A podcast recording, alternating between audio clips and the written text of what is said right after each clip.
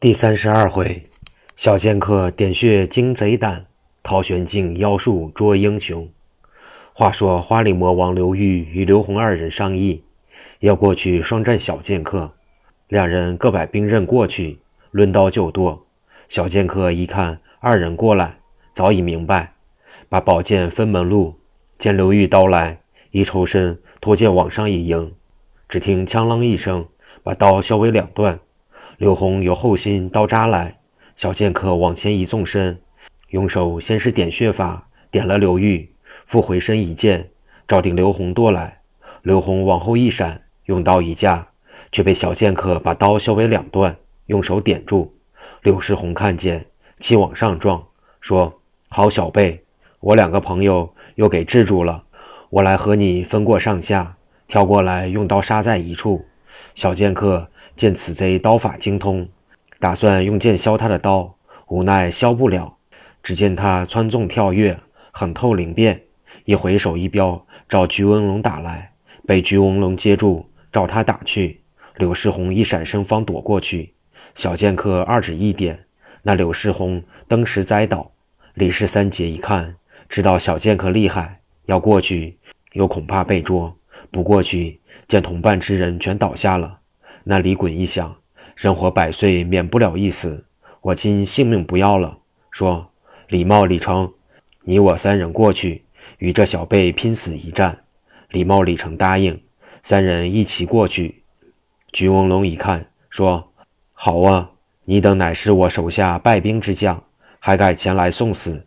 这是你等自送其死。施展点穴法，把他三人全皆制住了。小剑客把七个捆上。”用脚一踢，那七个贼人虽然是活动，就如被捉捆好，连动转都不能。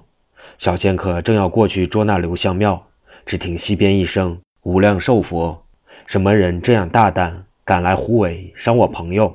小剑客往西一看，两对灯笼火把引路，当中有两个道人，一个头戴青布道冠，腰系杏黄丝绦，足蹬白袜云鞋，面似锅底。黑娃娃，黑中透亮，两道抹字眉，一双三角眼，牙耳毫毛，刻下半部钢髯，有三寸余长，犹如钢针一般，铁线相似。背后插一口宝剑，一面有三尺余长的五彩画魂幡，后跟着一个头戴紫色莲花道冠，身披紫色八卦仙衣，月白绸子中衣，白袜云履，面如茄皮，紫中透黑。雄眉怪目，半步刚然，头前那个是西花雨士陶玄镜，后跟是护花真人柳玄清。他二人乃是半壁山悬空观莲花道长戴朝宗的门徒，学会了妖术邪法，任意胡为，在小西天与霹雳鬼狄元绍立勋相会。他师弟兄八人，今日奉三位寨主所托，派他二人下小西天找花台剑客刘香庙回寨。正走在花柳庄，天色已晚，到花中秀家来。刚至门首，只见灯光一片，众家人过来行礼：“二位祖师爷是从哪里来？”陶玄静说：“我等从小西天大寨而来。你家庄主可在家中？”家人说：“我家主人今日同焦寨主由玉山县把李氏三杰同孙家兄弟救来，劫的法场。今晚来了一个奸细，探我们这庄中来。”被众位追出去，留下焦爷在大厅之上看家，怕里边还有余党。柳玄清一听，说：“我侄儿柳世宏也追下去了。”柳家的家人说：“也追下去了。”两个老道说：“你们去探听探听，在何处动手，快回来禀我知道。”家人柳福去了不多时回来，说：“二位祖师可了不得了，我们花庄主被人家捉住，刘玉、刘红也躺下来了。”还在那里动手，陶玄静、柳玄静二人说：“尔等点灯笼，头前引路，我二人去看个水落石出。”众人答应去了。他这才立刻往前，放到柳林一看，花中秀等七人被捉。老道陶玄静微微一笑，拉出宝剑来，用剑一指说：“孽畜，你叫什么名字？通报上来。”小剑客说：“妖道，你是一个出家人。”理应讽经念佛，修身养性，谨守庙宇之地。这些贼人目无王法，藐视刑章，抢劫法场，拒捕官兵。我因路见不平，如今特地捉他。你何必多管闲事？陶玄静听了，心中一动。此人品貌不俗，武艺又好，我把他捉住，细问来历，收他做个徒弟。想罢，说：“呆小辈，我乃西花羽士陶玄静是也。你休想逃生。”用剑一指，口中说念定生法，把小剑客鞠翁龙给定住。又到前边，用手中剑一指，把杨明、柳瑞、赵斌三人定住，叫孙伯龙二人放开花中秀等七人。柳香庙过来行礼说：“陶兄，你是从哪里来？”陶玄静说：“贤弟，我同柳玄清师弟奉小西天狄寨主之命，特来请你回山。狄寨主应该自己下山请你，乃山中事无人照料，特托我二人，非请回贤弟不行。”刘香庙说：“我今既把杨明捉住，定然同兄长回山。又见过柳玄清，吩咐家人先把这四人捆上。”抬回庄中，我等到柳林之中寻找那个中标之人，剪草除根。众家人先把小剑客等兵刃捡起来捆好，抬着进了花柳庄。陶玄静等到东边树林之内各处一找，杨顺踪影皆无。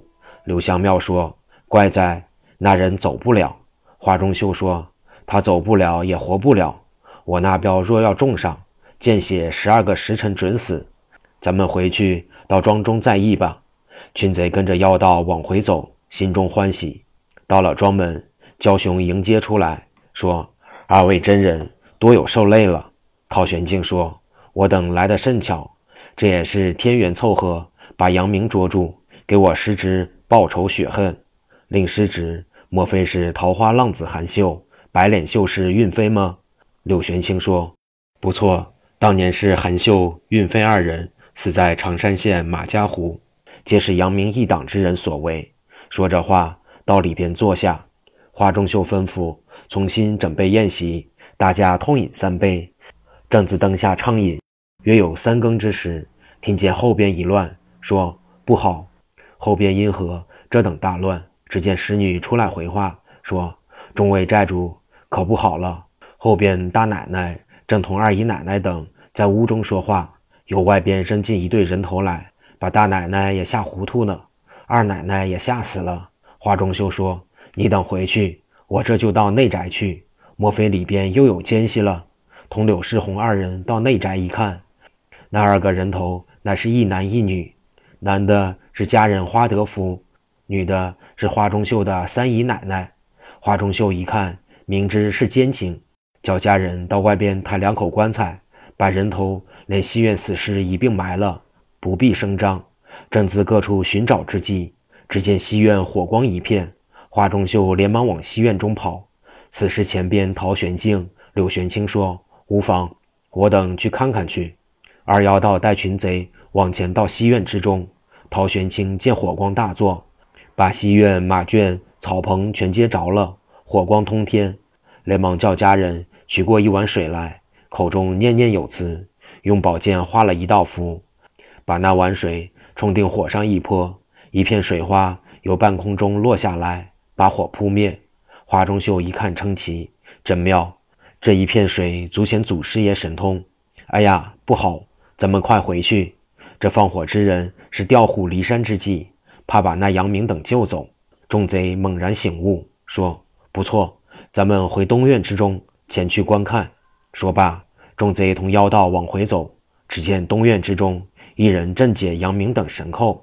书中交代来者是谁，只因杨顺在柳林南边正自飙伤疼痛之时，忽见由南往北来了骑马之人。看那人是穿翠蓝褂，壮士装束，年约二十以外。来至临近，跳下马来，一问杨顺因何至此。杨顺并未隐瞒，把实话细说一番。那人说。杨二兄上马，我把你送至我家，给你治标伤去，把你治好，我再来探花柳庄。一见柳林西边正自动手，把杨顺扶在马上，往前走了有六里之遥，到了一所庄院，叫门里边家人出来开门接马，把杨顺挽下马来，带至里院之中北上房之内东屋床上，叫杨顺躺下，请出一位老丈来给杨顺治伤。